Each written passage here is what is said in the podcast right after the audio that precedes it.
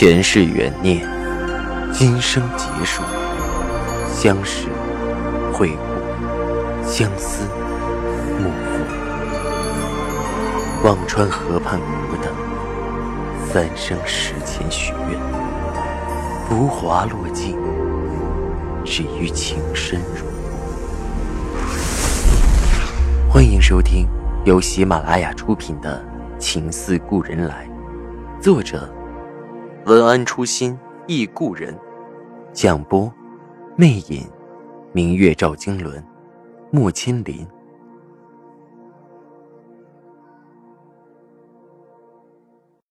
第一百三十二集。虽然我看不惯你那个做法，但我也没那么介意已经帮你。青莲浅浅笑了。你想知道为什么吗？没等我说话，青莲又悠悠的说道：“因为我发现，已经只是念旧情而已。你是不是一直觉得已经对你很照顾，对你很特别？我也曾经纳闷过，但是现在呢，我明白了。我想砸手机的心猛地收了回去。姚青莲的话让我的心都悬了起来。”你说什么？明白什么？待会儿我会发给你两张照片，你就会明白。你会明白以静为什么总是对你照顾有加，连小茹对你总是和颜悦色，就连那个模特小杨都能对你过目不忘了。青莲淡淡的笑着挂了电话。很快，我的手机接到了两条彩信，我颤抖着打开。第一张有点旧了，应该是十几年前的照片，用手机翻拍的。照片里的女人二十七八，尖尖的下巴显得精明。第二张照片也是翻拍的，但是照片里的女人穿着应该是前几年的款式，脸型和第一张有点像，下巴稍圆一点。但是这两张照片里的女人有个共同点，眼睛很相似，很大。连眉眼里的神色都是相似的。姚青莲的电话过来，第一张是他前妻，第二张是连冰，怎么样？是不是很像？像不像你呀？我的脑子轰的一声炸开，这两个人的面孔在我脸前来回交叠。我想说不像，其实一点也不像，脸型、下巴、鼻子都不像。但是眉眼间那种要命的相似，我说不出话。姚青莲接着说道：“那天我看小杨看你的眼神很特别，就多问了几句，才知道原来他第一次见到你就吓了一跳，以为是连冰回来了呢。后来才知道不是，连冰会不会也是知道他只是已经念着前妻的替代品？”才想不开发疯了呢。我觉得并不像，你太夸张了。我声音哆嗦着说道：“你说不像，那就不像吧。”青莲笑得很玩味。我用力挤出一句话：“你有时间，还是多想想怎么比过旧人，做好现在的位子更重要。”说着，不待他说话。用力按掉了电话。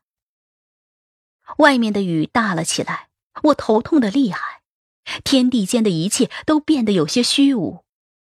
生活为什么总有这么多惊喜给我？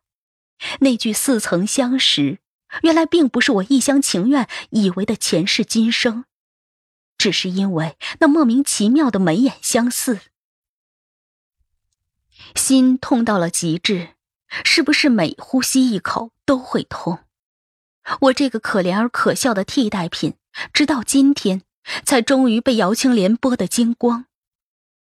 我看着手机里的照片，赵以庆从没有和我提过他的前妻以及连冰。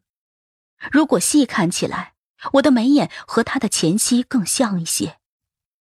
他前妻的照片至少应该是十年前的，风华正茂。一种很精明果敢的味道，而连冰带了几丝女孩子梦幻的意味，都很美，美的眉目含情，直直看着我，那一丝丝目光都在嘲弄着我，嘲弄着我这个自作多情的人。赵以静那句“青瑶，我们是不是见过？”被我一厢情愿的当做了前世今生的暗示，还在那个被爱妄想症里一直沦陷的不亦乐乎。也许夏医生说的对，我真的有病，需要治疗。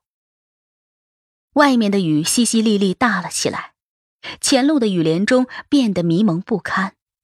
我手抖着把车格子里的烟拿出来，点着了抽起来。学抽烟一点都不难。开头几口还很辛辣，到了后来就很享受尼古丁和焦油带给我中枢神经的刺激了。我并不喜欢抽烟的女人，总觉得那样的女人多了风尘的味道，而我绝不属于那个味道。但是现在，绝望、悲凉、痛苦一起像潮水一样奔涌过来。我不知道，除了烟，我还能靠什么平复情绪？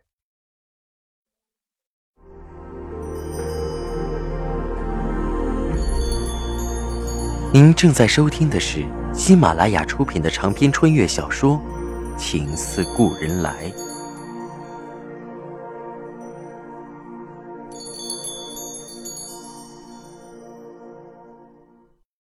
不知道过了多久，烟盒空了一半。我的情绪却并没有平复，反而是山洪一样更想爆发。所有的情思都化作了悲愤。我很想把姚青莲给我发的彩信转发给赵以静，但是手哆嗦了半天，竟然没有发出去。我在害怕，我害怕当他承认了现实以后，我该怎么办？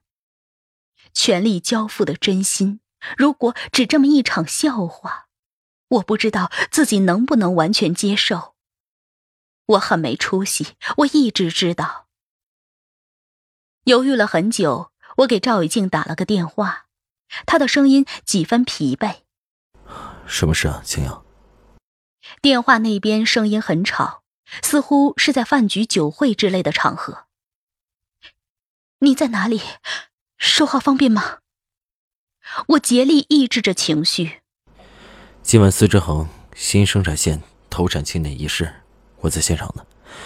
他似乎转到一个较为安静的地方。你说吧，没什么方便不方便。那头偶尔还能听到热闹的声音，我忽然觉得很尴尬。这样的情形，我不知道怎么开口。忽然，电话那边有个男生：“一静，找了你半天，怎么跑这儿了？周秘书长到了，快去应一下。”啊，你先忙，再说吧，没什么事儿。我识相的挂了电话，心里却更纠结。真相与我就隔着薄薄的一层纸，我却就是不敢触碰。我翻看着照片，心里忽然一动，会不会是青莲在骗我，找了两张和我相似的老照片？我心里莫名的升起了一丝凄意。颤抖着手翻着电话簿，找到了连小茹的号码，给她把连冰的照片发了过去。这是你姐姐连冰吗？很久我都没有收到回复，我的心像猫抓一样难受。我多渴望能蹦出来一条短信，告诉我不是的。时间变得煎熬，大概过了一刻钟，就在我准备发动车走的时候。忽然手机响了，是连小茹的电话。她好奇的问着我：“宋姐，你怎么会有我姐姐的照片？”心咚的一下沉了下去，悬起来的一点点希望也完全被抽空。我勉强解释着：“啊，一个朋友发给我的，说和我很像。”连小茹怔了一下：“嗯，这是我姐姐以前在模特公司的照片。”她都好几年不做了，谁还留着这照片啊？连小茹没有提我和连冰像不像的话题，我却忍不住冲口而出：“我和你姐姐真的很像吗？”连小茹想了一会儿，说着：“嗯，有点像，你的眼睛和我姐姐很像，看人很温柔，所以我也一直都觉得你蛮亲切的。不过你们的性格大不相同，我姐姐太较劲，才会……哎，其实像不像有什么关系呢？感情好不就好了？哎，不说了，宋姐，你在北京吗？听他们说你去江苏开公司了，还顺利吗？连小茹对我很关心，问了好多问题，我不知道怎么应付她连珠炮的问题。她对我还真是关心。以前我只以为是我的人缘好，没想到还有这么一层深意。手机那头却突然寂静无声，我拿起一看，没电了。也好，省了我不知所措的回答。我又开始抽烟，车里已经是烟味十足，我被呛得眼泪四溢。呛我的是烟还是情？抽到最后，我终于有了头晕想吐的感觉。打开车窗，外面冷雨哗的泼了进来，我的半个身子和座位很快湿了。我的脑袋也终于清醒了不少。我合上玻璃，发动了车子。车子轰了一声，却没了动静，像罢工一样停在了原处，任凭我熄火、重启、反复发动，它就是沉寂的一动不动。连车也和我作对，二手车就是靠不住。我懊恼的瘫在了座椅上，手机没电。没带充电器，更没备用电池，怎么按都是纹丝不动的黑屏。车子停在路边的空地，是高速路的辅路，附近没有小卖店，没有修车店，除了一望无际的田地就是树林。前不着村，后不着店，叫天天不应，叫地地不灵。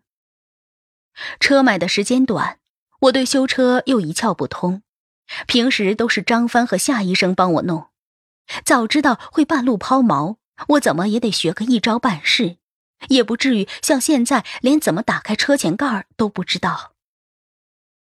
看了看路旁来往的车辆，我一咬牙冲了出去，冲着车辆挥着手。但是大雨夜里，没人肯为我停。当我淋得像只落汤鸡的时候，忽然旁边停了一辆车，一个嘴里塞着牙签的男人上下打量着我，嬉皮笑脸的问。小姐，要搭车吗？我看着他，心里直发毛，哆嗦着回答道：“不搭。”赶紧转身向自己车那边跑去。好在那人没有继续跟上来，我手忙脚乱的跳上车，用力锁上车门，全身都湿透了。我抱着膝坐在座椅上，连牙齿都在打着架。直到这一刻，我才被大雨彻底浇醒。什么前世今生，什么情不自禁，这个时候谁也帮不了你，还是实实在在靠自己。我左思右想，还是决定不再冒险出去拦车。我一个女人太不安全，还是等雨停了或者天亮，再看看附近能不能拦到车，或者借个手机用用。我的后座上有一件外套，我把湿漉漉的上衣换了，裙子却没得替换。靠在车的座椅上，雨一直不停，越下越大，砸的车都响。已经凌晨一点了，一点也没有停的迹象。我从开始的麻木变得有些慌乱，越来越焦躁。雨怎么还这么大？夜怎么这么长？我便是倒在这里，也不会有人在乎吧？那一刻，觉得自己像一只没人在乎的流浪猫，没有一颗能容得下自己的心。我忽然很想女儿，夏医生哄着她能好好睡吗？我忍不住按了一下手机，似乎有开机的迹象，但运行到半截，突然又黑屏了。刚升起的一点希望没了，我懊恼的想哭。我到底过的是什么失败的人生？老天除了给了我一个女儿，什么都吝啬的不肯给我。所有的委屈都涌到胸腔，想爆发出来。按理我应该肆无忌惮的在这没人的雨夜里嚎啕大哭，但是，我连这个权利都没有。我抱着膝缩在座椅上，像一只立着毛的猫头鹰，听着四周的动静。有一点风吹草动，都要竖着耳朵听个究竟。想哭不敢自抑，生怕有什么危险靠近。听众朋友，您刚刚收听到的是喜马拉雅出品的长篇穿越小说《情似故人来》，作者文安初心忆故人，播讲魅影，明月照经纶，莫千林。更多精彩有声书，尽在喜马拉雅。